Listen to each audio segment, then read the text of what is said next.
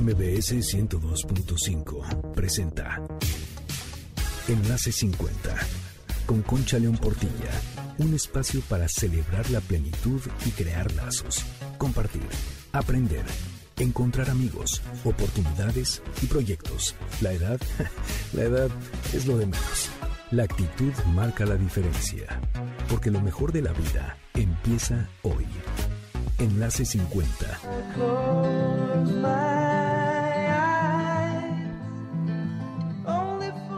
18 de septiembre. Bienvenido Enlace 50. Soy Concha León Portilla. Muchísimas gracias por estar aquí con nosotros, por sintonizarnos, por ser parte de Enlace 50. Te recuerdo el WhatsApp del programa 55 23 25 41 61 y nuestras redes es Enlace 50 en todas las redes sociales. Quiero decirte algo muy importante.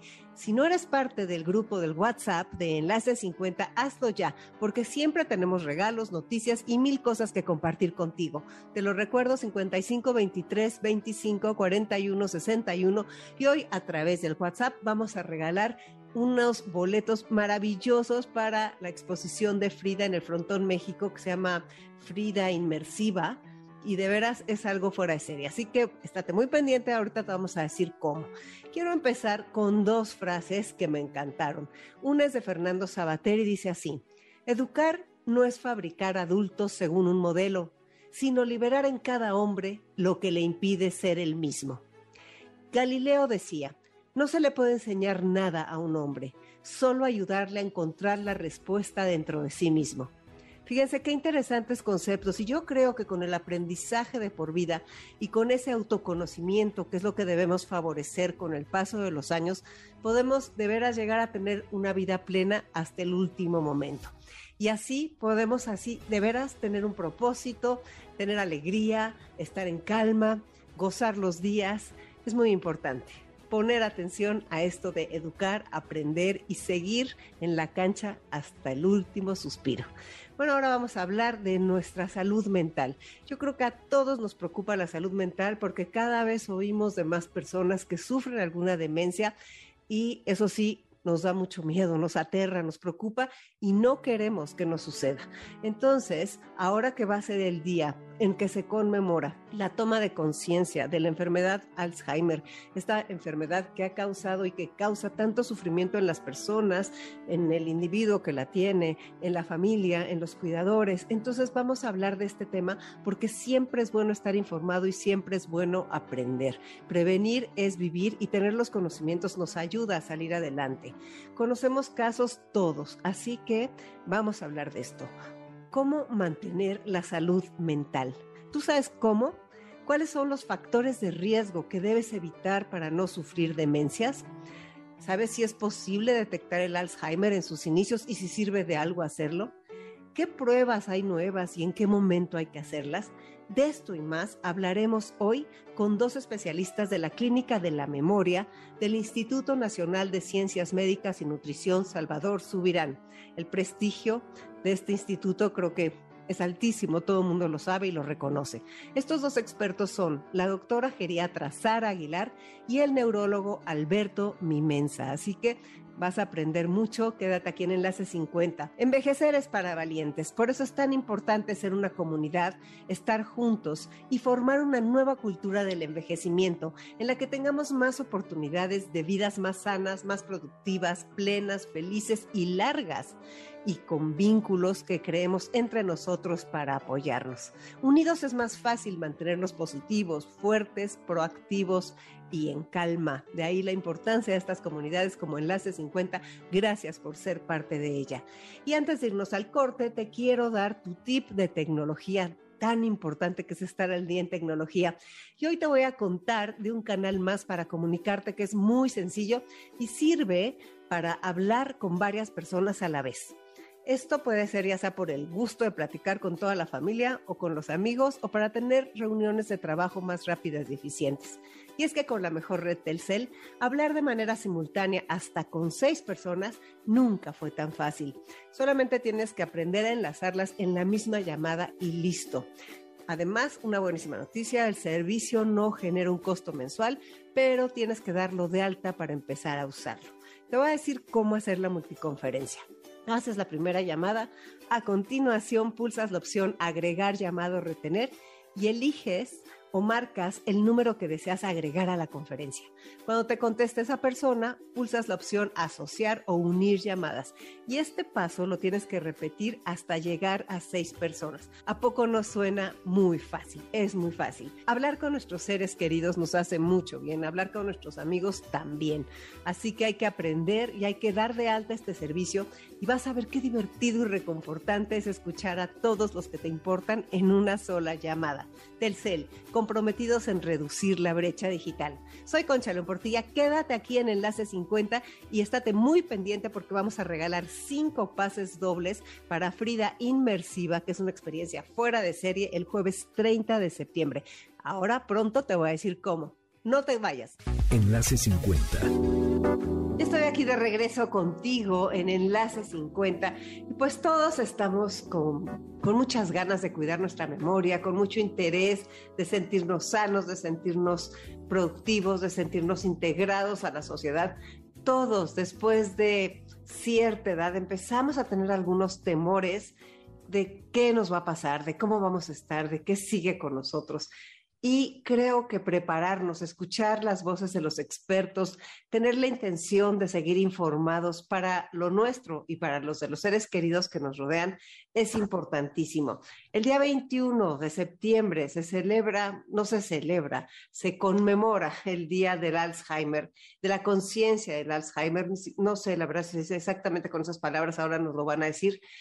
Y es algo que todos tenemos ese fantasma cerca de nosotros porque o algunos de nuestros familiares lo sufren o nosotros tenemos temores de sentirlo, sufrirlo o porque pues lo escuchamos por todos lados y con la idea esta de que la nueva longevidad va para adelante, queremos vivir bien, porque no se trata de vivir más años, sino de vivirlos con calidad de vida. Entonces, hoy están con nosotros dos personas que nos van a hablar del tema de nuestra salud mental. Y la verdad, vamos a, ver vamos a hablar del cuidado de nuestra memoria y vamos a quitar muchos temores y vamos a ver por dónde sí podemos ir para sentirnos mejor y para estar mejor. Tenemos a Sara Aguilar, que es geriatra y tenemos a Alberto Mimensa, que es neurólogo. Entonces, qué mejor combinación para sentirnos seguros y para poder hacer todas nuestras preguntas. Yo trataré de hacer las preguntas que ustedes me han pedido en varios programas y vamos a tener mucho que aprender el día de hoy. Bienvenida Sara, bienvenida Alberto. Muchas gracias por estar aquí. A ver, Sara, cuéntanos tú como geriatra, ¿qué es lo que has aprendido que tus pacientes necesitan al acercarse a ti? Claro, muchas gracias por la invitación, Concha, y más para hablar de este importante tema. Y cuando me, me haces esa pregunta relacionada específicamente a la pérdida de memoria, es interesante eh, pues transmitirles la preocupación de las personas. Es verdad que tenemos como los dos extremos. Hay personas que dicen, pues a mi padre, a mi madre, se le olvidan las cosas, pero pues es normal, ¿no? Ya tiene 70, ya tiene 80 años, pues es como esperado para la edad. Y hay personas al contrario, que son más jóvenes, que siguen siendo muy productivas, que siguen eh, eh, siendo profesionalmente activos, que esas quejas o esas alteraciones en su memoria realmente les preocupa. Y es cuando se acercan también a un especialista para saber hasta la, hasta la línea, ¿no? Hasta dónde es normal y hasta dónde ya puede ser una enfermedad. Entonces, sí, es una gran oportunidad hablar de este problema de la queja de memoria y, sí, unirnos a la celebración, como tú decías, más que eh, estar contentos, pues es más que nada reconocer la importancia de esta enfermedad y es un evento a nivel mundial. Incluso se habla de que se deben de unir tanto los profesionistas o los profesionales de la salud como eh, la población en general, los pacientes, las familias y, ¿por qué no?, los medios de comunicación para difundir este problema. Entonces, acercarse a un especialista cuando empiezan estos problemas de memoria ya afectar nuestra vida diaria, es decir, ya esta falta de memoria ha hecho que yo ya me equivoque, ya tome malas decisiones, entonces, ojo, o sea, ya es un foco rojo de que algo no anda bien y entonces tenemos que acercarnos para una evaluación pues exhaustiva o más organizada. Sí, a ver, me parece importantísimo lo que estás diciendo porque como que siempre tratamos de salirnos de los problemas, o sea, nos da terror estar en eso. Entonces, eso de en qué momento, dijiste una palabra muy importante, la línea tan delgada.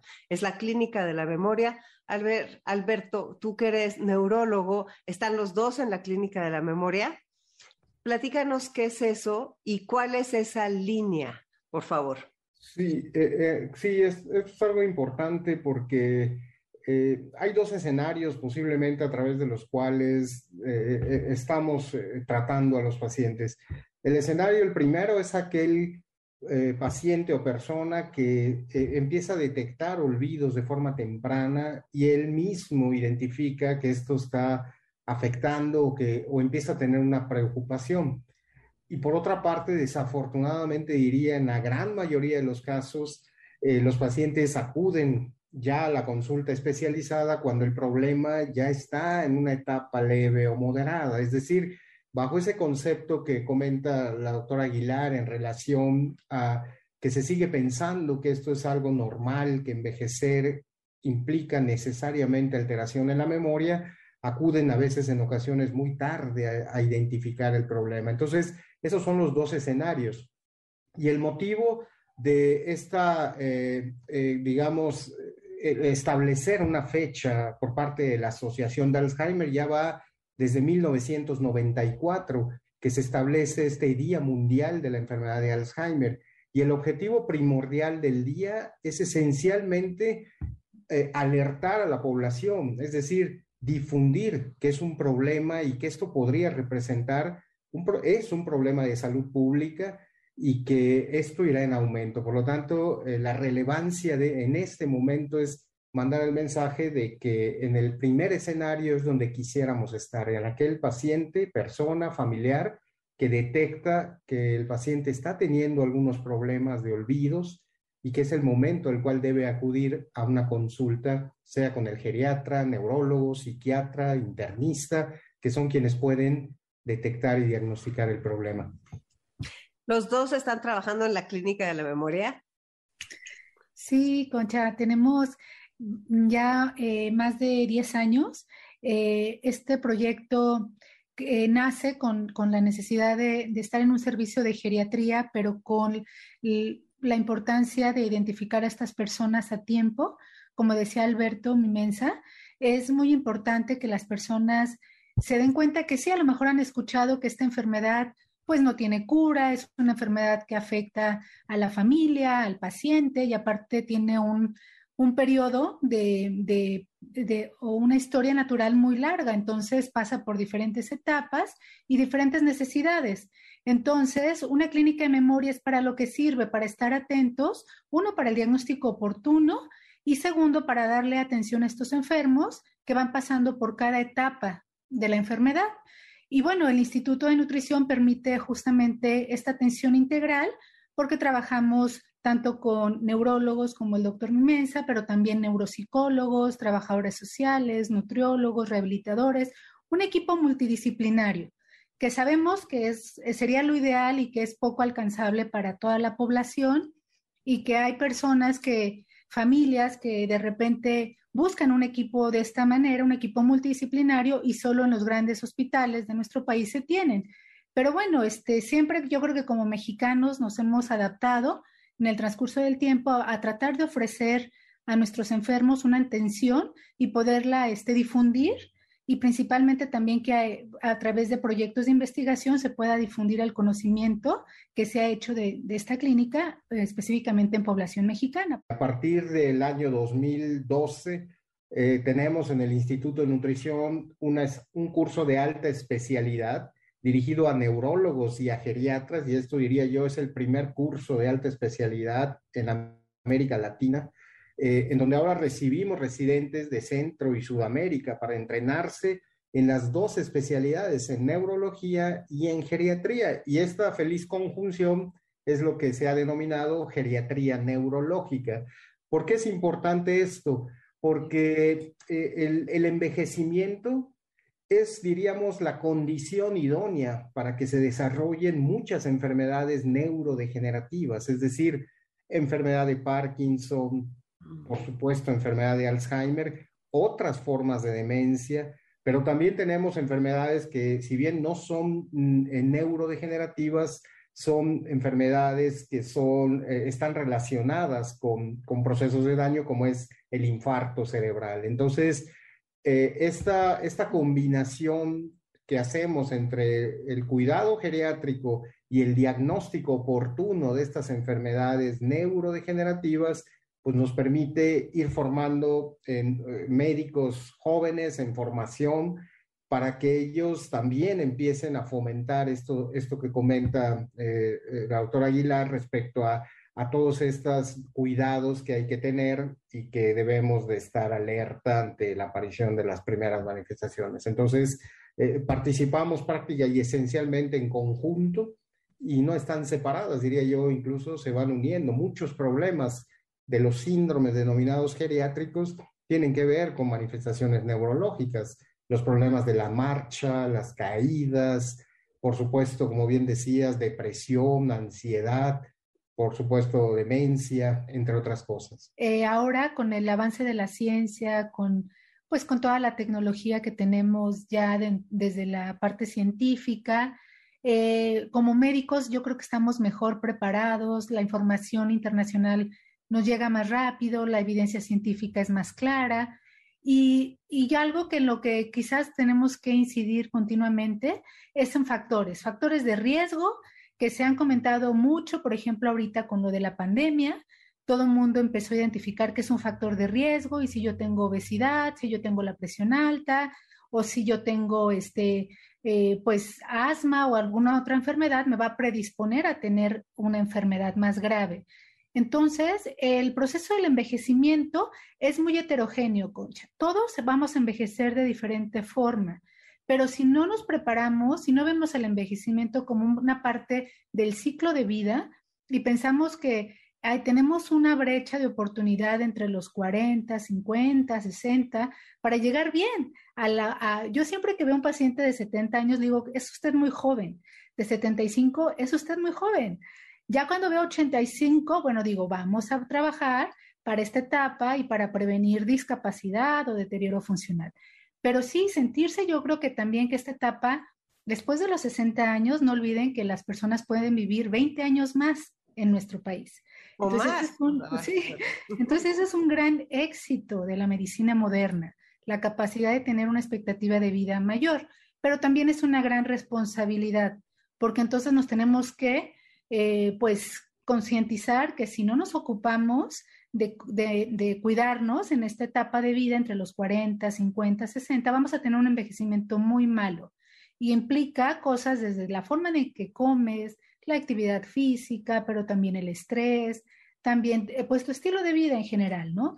Y a lo mejor estamos en una ciudad eh, pues de mucho ruido, de mucha movilidad, de mucho estrés, pero bueno, buscar siempre estrategias para, para eso, trabajar para un envejecimiento eh, pues saludable, ¿no? Incluso pues se, pregona mucho, tanto en la Organización Mundial de la Salud, en la Organización Panamericana de la Salud, pues que viene una etapa fundamental para para, todos ocuparnos de esto, ¿no? De llegar a un envejecimiento saludable. Incluso se le ha denominado el decenio de del envejecimiento saludable. Entonces, pues ahí está toda la atención. Y trabajemos en factores de riesgo, que yo creo que los podemos ir tocando poco a poco para que las personas les quede claro, bueno, qué es eso de un factor de riesgo y si realmente hay unos que se pueden modificar y hay otros en los que ya no podemos modificar, como podría ser la, parte genética, ¿no? La que cada uno de nosotros tenemos y que esa es más difícil modificar. Alberto, como neurólogo, ¿qué nos puedes decir como la neurogeriatría? ¿Cuáles son los factores de riesgo y qué sí podemos hacer para no tener las lo que mencionaste, porque no estamos hablando solamente de Alzheimer, sino de Parkinson y de otras demencias y de muchas cosas más que, que pueden suceder. Tal vez sucederán aunque pongamos todo, pero tal vez podemos minimizarlas o esquivarlas como podamos. Por, supuesto, sí. Eh, específicamente hablando de las demencias y por supuesto la más común o la más frecuente, que es la enfermedad de Alzheimer, se ha insistido mucho y recientemente se ha tratado de, de dividir, es decir, hay que tener en consideración que esta enfermedad de Alzheimer es una enfermedad que se expresa en la vejez, pero que posiblemente inicia en etapas intermedias de la vida. Cada vez hay más evidencia de que esta, esta proteína que se deposita a nivel cerebral de manera anormal y que es la encargada de producir la enfermedad y que se denomina beta amiloide, empieza a depositarse o a, producirse desde posiblemente los 30 o los 40 años de edad. Es de allá la importancia de que en este momento estos factores de riesgo que en realidad lo que representan son factores que predisponen a tener la enfermedad. Entonces, hipertensión, diabetes, depresión, inactividad física, sobrepeso, tabaco, consumo de alcohol, entre otros, son los factores que se relacionan. Por lo tanto, ahora se insiste mucho en que en el grupo de población que se encuentra en este momento entre los 40 y los 60 años de edad, es un grupo del cual hay que eh, favorecer el control, pero este control no se logra de manera gratuita, es decir, no llega de manera fortuita. ¿Cómo lo hacemos? Haciendo chequeos mm, anuales, eh, es decir, viendo cómo están los niveles de colesterol, de glucosa, de presión. Esta es la única manera de detectar estos factores. En el momento en que este factor ya condicionó una, una enfermedad, ya no estamos hablando de prevenir, estamos hablando de, es decir, de prevenir de manera primaria para evitar, sino estamos hablando ya de prevención secundaria, es decir, tratamos de evitar que ese fenómeno o ese evento que ocurrió no condicione una, una o ya ahora sí la enfermedad. Entonces es muy importante eh, considerar estos factores, como mencioné, y que ahora incluso se habla de estratificar, es ponerlo en etapas, ¿no? Incluso en los primeros años de vida se considera que una baja escolaridad predispone a riesgo, es decir, eh, bajo nivel de escolaridad predispone a lo que denominamos reserva cognitiva y eso puede tener impacto a lo largo de los años en conjunto con todos los otros factores. Hay muchísimo que aprender. Yo creo que todo el tiempo seguimos aprendiendo respecto a lo que estamos platicando y al mismo tiempo que estamos aprendiendo todo el tiempo, creo que tenemos una carrera enorme por la cantidad de personas que logramos vivir más y que no es lo mismo vivir que durar, yo siempre lo digo en este programa, y que lo más importante es la calidad de vida. Entonces, para eso es esta educación y para eso hay que hablarles a las personas de 40 años, no a los de mi edad, que ya entramos en conciencia porque ya estás pues asustadísimo. O sea, ¿me entiendes? Y qué difícil alguien de 40 que tiene un millón de ocupaciones decirle, oye, pero tienes que pensar en qué, qué va a pasar contigo cuando tengas 70, ¿no? Entonces es algo muy interesante, que es una cultura que de veras hay que meternos, no una cultura de pánico, sino una cultura de información. La enfermedad de Alzheimer es un modelo de, atención que necesita de mucha ayuda, no, no solo de un médico especialista, también necesita, por supuesto, que la sociedad se involucre y la misma familia se organice. Yo creo que algo muy importante es desde, desde cómo dar el diagnóstico, cómo decirle a tu familiar que amas, que estás con él y que pueda tener esta enfermedad en la que no existe una cura, pues que lo vas a estar ahí, lo vas a acompañar y vas a estar en las diferentes etapas de esta enfermedad. Esta enfermedad es pesada y, y es difícil de atender porque los pacientes primero pueden pasar por etapas donde pueden estar callados, eh, pueden estar muy deprimidos, pero también pueden estar en etapas muy agresivos, muy demandantes, eh, dicen, cambian su personalidad, nunca decía groserías y ahora dice muchísimas groserías, nunca pedía, siempre pedía las cosas por favor y ahora es demandante y todo eso va cargando al cuidador de mucho estrés, estrés psicológico y mucho estrés físico. Y muchas veces el cuidador no se atiende o, me, o cree que él no merece la atención. Hay estudios de esto porque se ha visto que los cuidadores pues necesitan atenderse porque tarde o temprano eh, impacta en la calidad de vida de los dos, de la familia y del paciente. Si hay un cuidador con, con, agobio, con cansancio, con colapso, hay más riesgo que ese, ese paciente pues no tome adecuadamente los medicamentos, se vaya más fácilmente a los hospitales o se vaya a los asilos o incluso sufra de maltrato y de peor calidad de vida. Entonces es un tema súper relevante el cuidador de un paciente con enfermedad de Alzheimer. Yo aquí este, resaltaría la importancia de, de este día y de pedirle a las familias que se organicen, que se que se involucren en la temática. Ya ahora hay mucha información accesible en Internet, que platiquen con sus médicos sobre los sentimientos que tienen en ese momento, sobre las dudas del diagnóstico, para que sea un acompañamiento, porque no podemos dejarlos solos. Hay muchas dudas y esta enfermedad da sorpresas. Entonces, aunque creemos que ya está en el tratamiento óptimo, el paciente puede no responder como creemos y entonces eso va causando estrés y sobrecarga, agobio en el cuidador.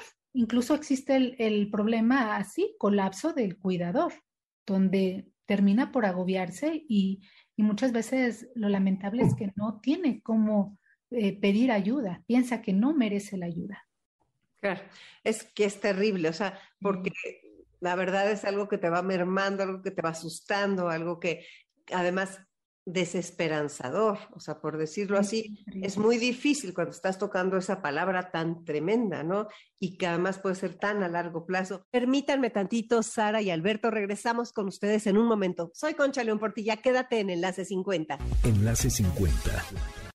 Yo estoy aquí contigo de regreso este sábado 18 de septiembre en Enlace 50 y vamos a continuar esta conversación sobre las enfermedades mentales, demencias, Alzheimer y todas estas cosas que nos preocupan, pero que si aprendemos sabremos tomar mucho mejores decisiones. ¿Qué tan cerca, Alberto, está el neurólogo de las familias? O sea, es más bien, ustedes más bien son los que tratan la parte científica o como Sara la parte más humana o, qué pasa? ¿O se juntan? Cuéntanos. Bueno, eh, una de las necesidades, diría, en relación a esto es que eh, el médico que atiende a un paciente con enfermedad de Alzheimer debiera ser el médico que lo acompañe durante toda la enfermedad. Desafortunadamente no suele ocurrir así. Eh, y como bien comentas, Concha, en muchos casos eh, puede ser que el médico especialista distinto al geriatra eh, en algún momento de la enfermedad refiera al paciente para un manejo más integral. Eso no es incorrecto, pero posiblemente genere alguna inconformidad o duda con respecto al paciente por parte de la familia. Es, es, por eso que nosotros hemos, eh, tanto Sara como yo, hemos eh, eh, creado este curso o esta alta especialidad tratando de que el especialista, independientemente que sea neurólogo o geriatra, pueda dar una atención integral a lo largo de la enfermedad. Eso sería el estado ideal y creo que trabajamos por ello. Insisto, por supuesto que en ese proceso y en ese camino se involucra la trabajadora social, se involucra el nutriólogo, puede ser que se involucre el rehabilitador. Es decir, es un trabajo porque durante la enfermedad es ideal que este paciente reciba un programa de estimulación cognitiva, que es donde eh, ingresa la neuropsicóloga entonces, aunque es un equipo multidisciplinario, tiene que haber un médico que sea el encargado. Yo creo que en este momento, yo hoy por la mañana hablaba de esto y, insisto mucho de que tal vez el médico que mejor formación tenga para dar esta atención sea el geriatra. Pero eh, eh, insisto porque en algún sitio podrá no haber geriatra y habrá neurólogo o viceversa. Entonces, ese es el objetivo, de que la atención finalmente la dé de manera integral un médico con un equipo multidisciplinario. Sí, pero tú imagínate lo importante que es lo que estás diciendo cuando eres la persona que tienes a tu ser querido metido en un proceso absolutamente desconocido y aterrador que no va a terminar en buen puerto. A ver, Sara, ¿qué pasa contigo? O sea, porque tú también traes una bomba de tiempo en las manos. O sea, a ti te llega un paciente, a lo mejor al inicio de la enfermedad, que, que te dice, pues hasta cuándo voy a poder decidir, hasta cuándo voy a estar bien, qué es lo que va a pasar conmigo. ¿cuál es tu papel en ese momento? Y cómo, y no en, en ese momento, sino en el que sigue. O sea, porque imagínate, ¿qué, ¿qué le dices a una persona que llega a pedirte ayuda con esto? Sí, mira, yo creo que un mensaje muy importante a transmitir es que también tenemos que ser conscientes de que no todas las demencias o la alteración en la memoria es enfermedad de Alzheimer. Entonces, el primer paso es hacer un diagnóstico correcto y descartar que no sea un problema de tiroides, un problema de baja de vitaminas D, de vitamina B12, descartar que no hay otras enfermedades que puedan estar relacionadas a esta queja de memoria. Y ese es un reto y yo creo que por eso es muy importante que exista esta fusión entre especialistas, porque también eh, como instituto tenemos casos de demencias muy raras o, mucho más complejas que requieren de, un equipo de, recursos tecnológicos para llegar a un diagnóstico preciso. Ahora, con el advenimiento de las nuevas, eh, pues, eh, posibles opciones terapéuticas, se ha vuelto que esta enfermedad necesita de más, más atención y, yo creo que es una eh, situación que los gobiernos, principalmente de nuestro país, tendrá que atender porque es una pandemia. Y si no tenemos especialistas así en todo el país, en muchos centros, pues va a, haber, va a quedar mucha gente sin un diagnóstico primero a tiempo y después correcto. Entonces, eso es lo que yo me centro. Primero un diagnóstico lo más adecuado posible, eh, hago algunos estudios de sangre, algunos estudios de, memoria, cuando es necesario hacemos imágenes de la cabeza o resonancia magnética de cráneo. Y entonces ya con todos estos elementos podemos dar un diagnóstico, incluso poder decir a las personas o a los pacientes en qué etapa de la enfermedad están y entonces saber qué sigue.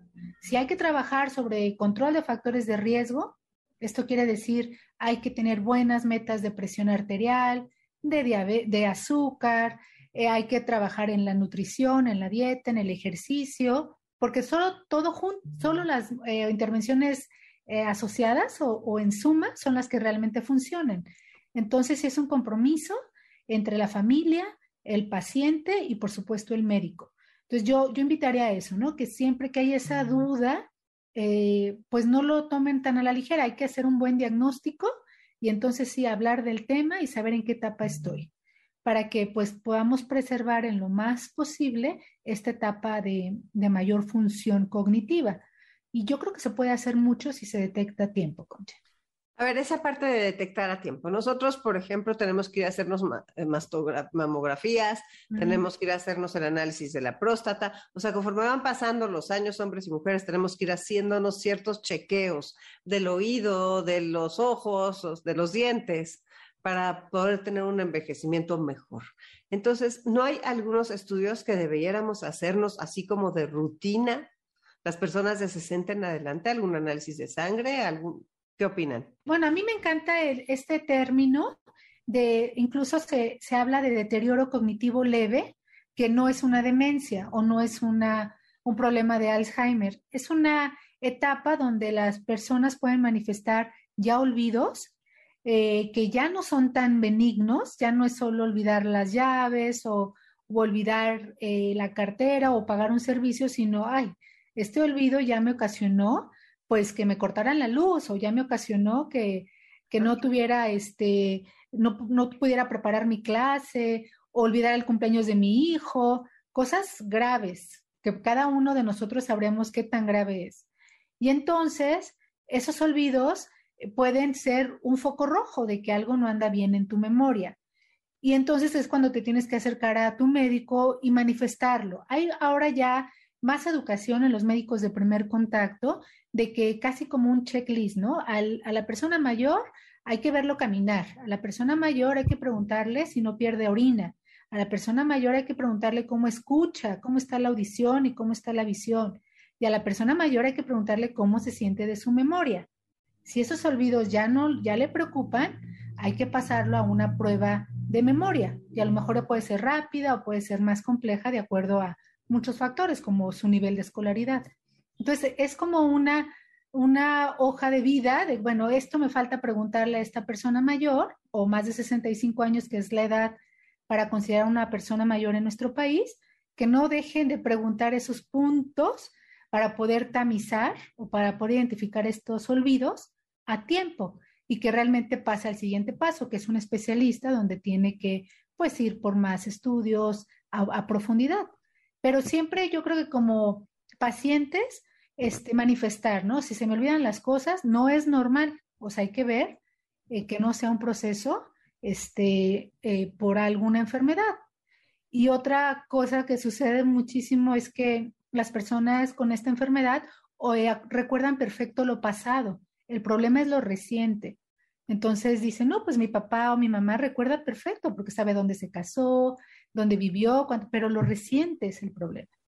Entonces ahí es donde hay que estar pendiente. Claro, Alberto, ¿tú crees que deberíamos tener un, eh, chequeo con un neurólogo a partir de determinada edad que nos mandara a hacer determinados estudios así como rutinarios? Bueno, por supuesto que en mi especialidad diría que sí, que siempre vayan a ver al neurólogo, pero en realidad eh, yo creo que el, propio médico de primer contacto, que puede ser el médico general, el médico familiar o el médico internista, podría ser quien haga un tamizaje o este, este tamizaje quiere decir la búsqueda de un problema en una población determinada. Eh, eh, eso sería lo ideal. Y yo particularmente recomiendo, eh, y esto es algo muy personal, que yo finalmente eh, no pasa de ser eso una recomendación personal, yo diría que eh, tal vez si en una persona mayor, y más cuando hacemos una, el diagnóstico de una enfermedad neurodegenerativa, insisto, sea enfermedad de Parkinson, sean otras formas como esclerosis lateral amiotrófica o esta ELA o la enfermedad de Lou que con ese nombre se conoce, o incluso aquel paciente que ha tenido un infarto o una embolia cerebral, yo recomiendo hacer una evaluación cognitiva de manera inicial a la par del diagnóstico de la enfermedad, porque esto nos va a permitir a lo largo del tiempo ir detectando en qué momento estas alteraciones ya tienen una relevancia. Eh, hacer eh, tamizaje eh, cognitivo, es decir, eh, estudiar a la población abierta y hacerles pruebas, ha, demostrado que sí permite detectar, pero que desafortunadamente no impacta en, el, en las medidas para tratar de controlar. ¿Por qué?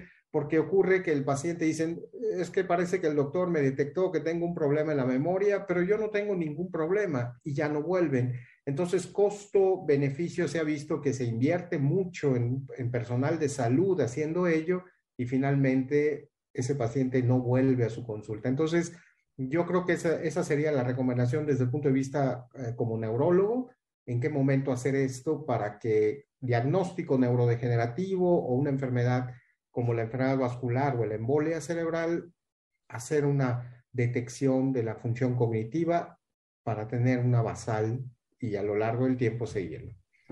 ¿En qué momento una persona que se siente bien se hace una evaluación cognitiva. O sea, así como preventivo. ¿En qué momento? O, es que es lo que te dicen, ¿para qué te lo haces si no hay remedio? O sea, esa es una cosa muy fuerte. ¿Qué se puede hacer al respecto? Sí, yo creo que eso es, es verdad, que incluso tiene hasta implicaciones éticas, ¿no? Tener un diagnóstico al cual pues no voy a poderme curar o me voy a estresar o voy a tener esa preocupación extra en mi vida, ¿no? Que, que encima de todo, pues todo lo que tengo que vivir, tengo este problema que me acaba de dar el diagnóstico un geriatra o un neurólogo y además me dice que pues no hay nada que hacer, que hay que esperar y mientras me cuide de otras cosas, pues posiblemente me vaya bien. Yo creo que es parte de, avanzar en, este conocimiento y en abrir la perspectiva para, más que nada eh, muy individualizado. Si soy una persona que mis padres ya han tenido esta enfermedad, por ejemplo, hay que estar alertas. Si soy una persona que llego a los 75 años y sé que soy diabético, que ya pasé por una embolia cerebral, como decía el doctor Mimensa, que, que siempre batallo con la presión alta, que tomo muchos medicamentos, pues yo creo que son personas que se deben atender más y que no está de más hacerte una prueba de memoria o pedir que tu médico te evalúe sobre tu memoria. Este, entonces, es, es como muy individualizado finalmente, Concha.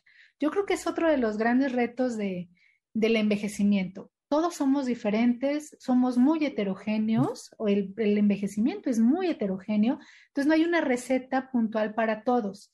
Y lo que tratamos como médicos es tratar de identificarlo a tiempo y pues con el recurso menos costoso que podría ser una evaluación cognitiva. Ahorita todavía no estamos quizás como en otros países que pueden ir a tomarse una muestra de sangre y pues si hay un gen que se relaciona al Alzheimer, pues preocúpate porque tienes el gen, pero pues tampoco hay mucho que hacer porque no hay un tratamiento.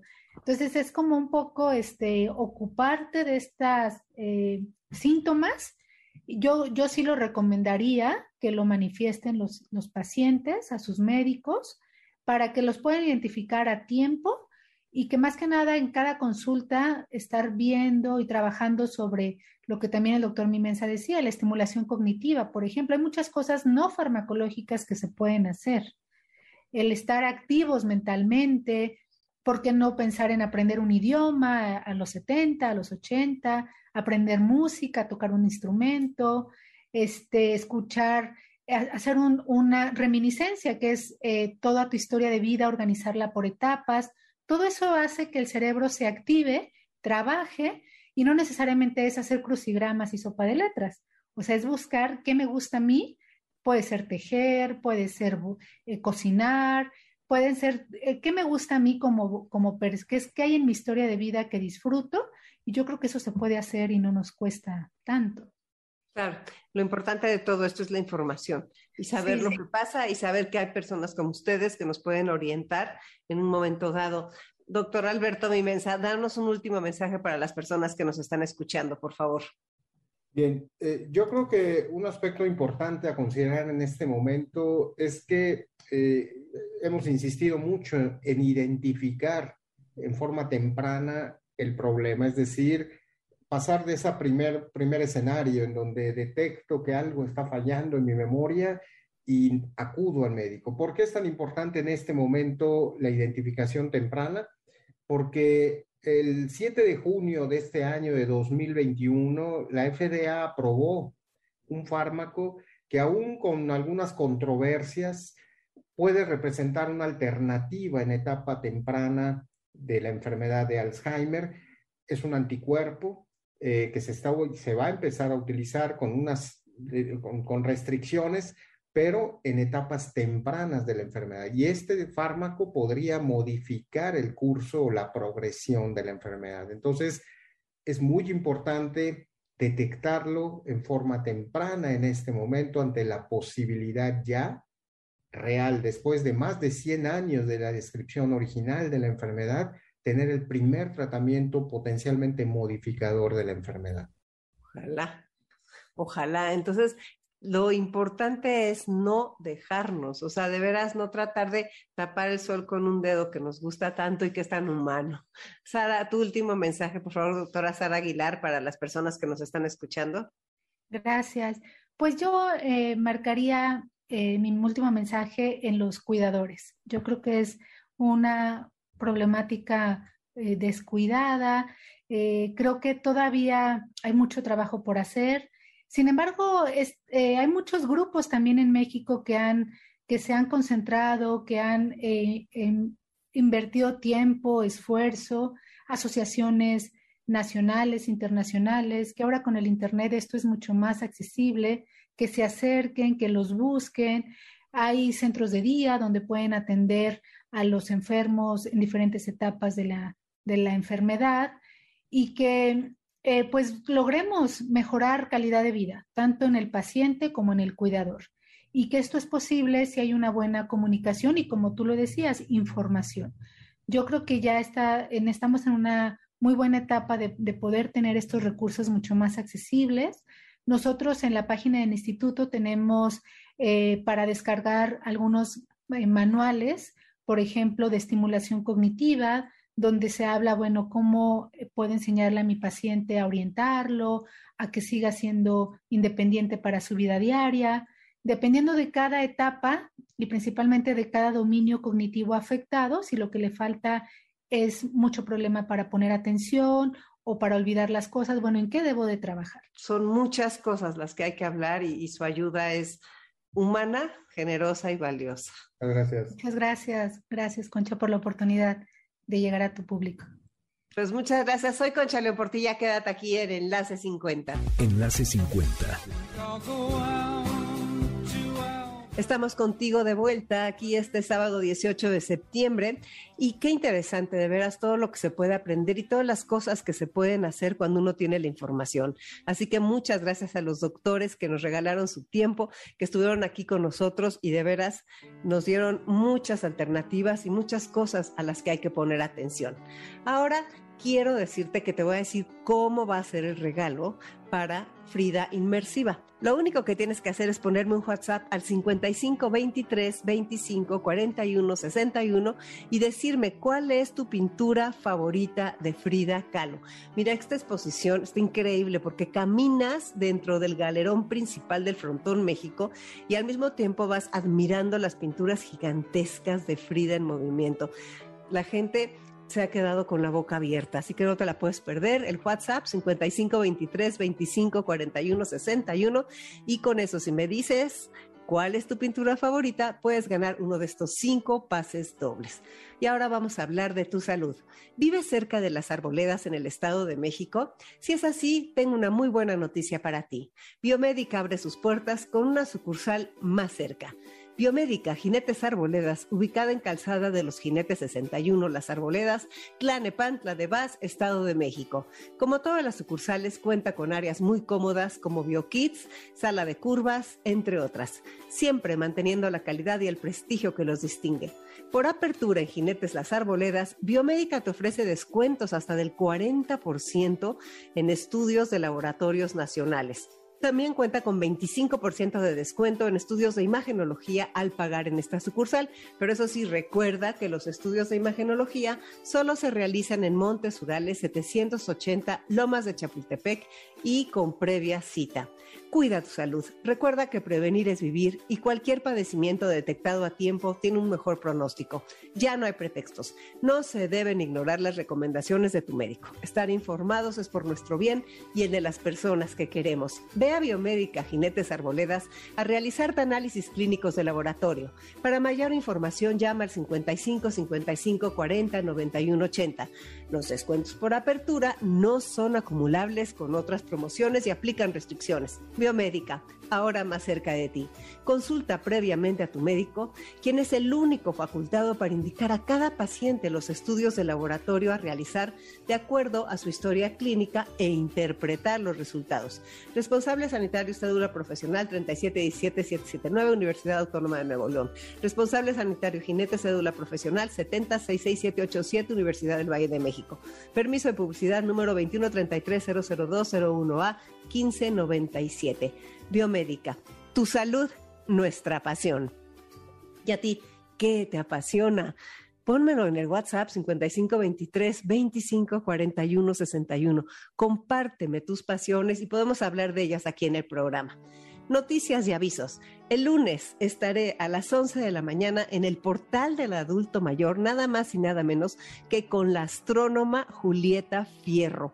Vamos a hablar con esta eminencia del universo en el que vivimos. Así que no te lo pierdas, ya sabes, en el Facebook y en el YouTube del portal del adulto mayor. Y el martes, en el martes contigo, vamos a hablar del cuidado de los cuidadores con Regina Altena y Yolanda Burgos. Ya las conoces, han estado aquí en Enlace 50. Y ahora, antes de irnos y de que llegue Dominique Peralta con Amores de Garra, quiero leerte un texto que me parece muy adecuado a lo que hemos hablado en el programa de hoy. Si quieres que te lo mande, solo ponme un WhatsApp a través de la mejor red Telcel y ya sabes, 55 23 25 41 61. El texto dice así: Si alguna vez olvido quién soy, ven y llévame al mar para que me funda en su azul. Dile a la luna llena que necesito verla y a las estrellas que vigilen que no me apague. Recuérdame cada intento para que recuerde que fui capaz. Enséñame montañas, sonrisas y nubes y dime que me esperan. Tararéame bajito y balanza mi cintura para que la música regrese a mis pulmones. Susúrrame un te quiero para que mi corazón recuerde lo que es latir. Dime que los sueños son más reales que la realidad y que me esperas allí para demostrármelo. Tráeme lluvia y tormentas para poder resguardarme en casa. Inventa fantasmas y fantasías que hagan temblar mi piel. Abre puertas que resuciten mi alma y me devuelvan la fe. Átame a tu brazo y no me dejes escapar. Mírame a los ojos para que los tuyos griten mi nombre y me reconozca de nuevo. Y hazme saber que el amanecer no amanece sin mi despertar. Si alguna vez olvido quién soy, por favor, no lo olvides tú. Este texto es de Finatur. Impresionante, ¿verdad? Bueno, pues muchas gracias a todas las personas que hacen posible este programa Enlace 50, nuestro gran equipo compuesto por Patti, por Carlos y por Beto y por muchas personas más de aquí de MBS. Así que gracias a MBS por el espacio, gracias a ti por escucharnos y te dejo con esta frase que dice así, nunca se da tanto como cuando se dan esperanzas. Esta frase es de Nator Franz. Soy Concha León Portilla, nos escuchamos el próximo sábado. Un abrazo grande, con mucho cariño para ti. ¿Qué cuántos años tengo? ¿A quién importa? MBS 102.5 presentó Enlace 50 con Concha León Portilla. Te esperamos el próximo sábado, una a 2 de la tarde, por MBS 102.5.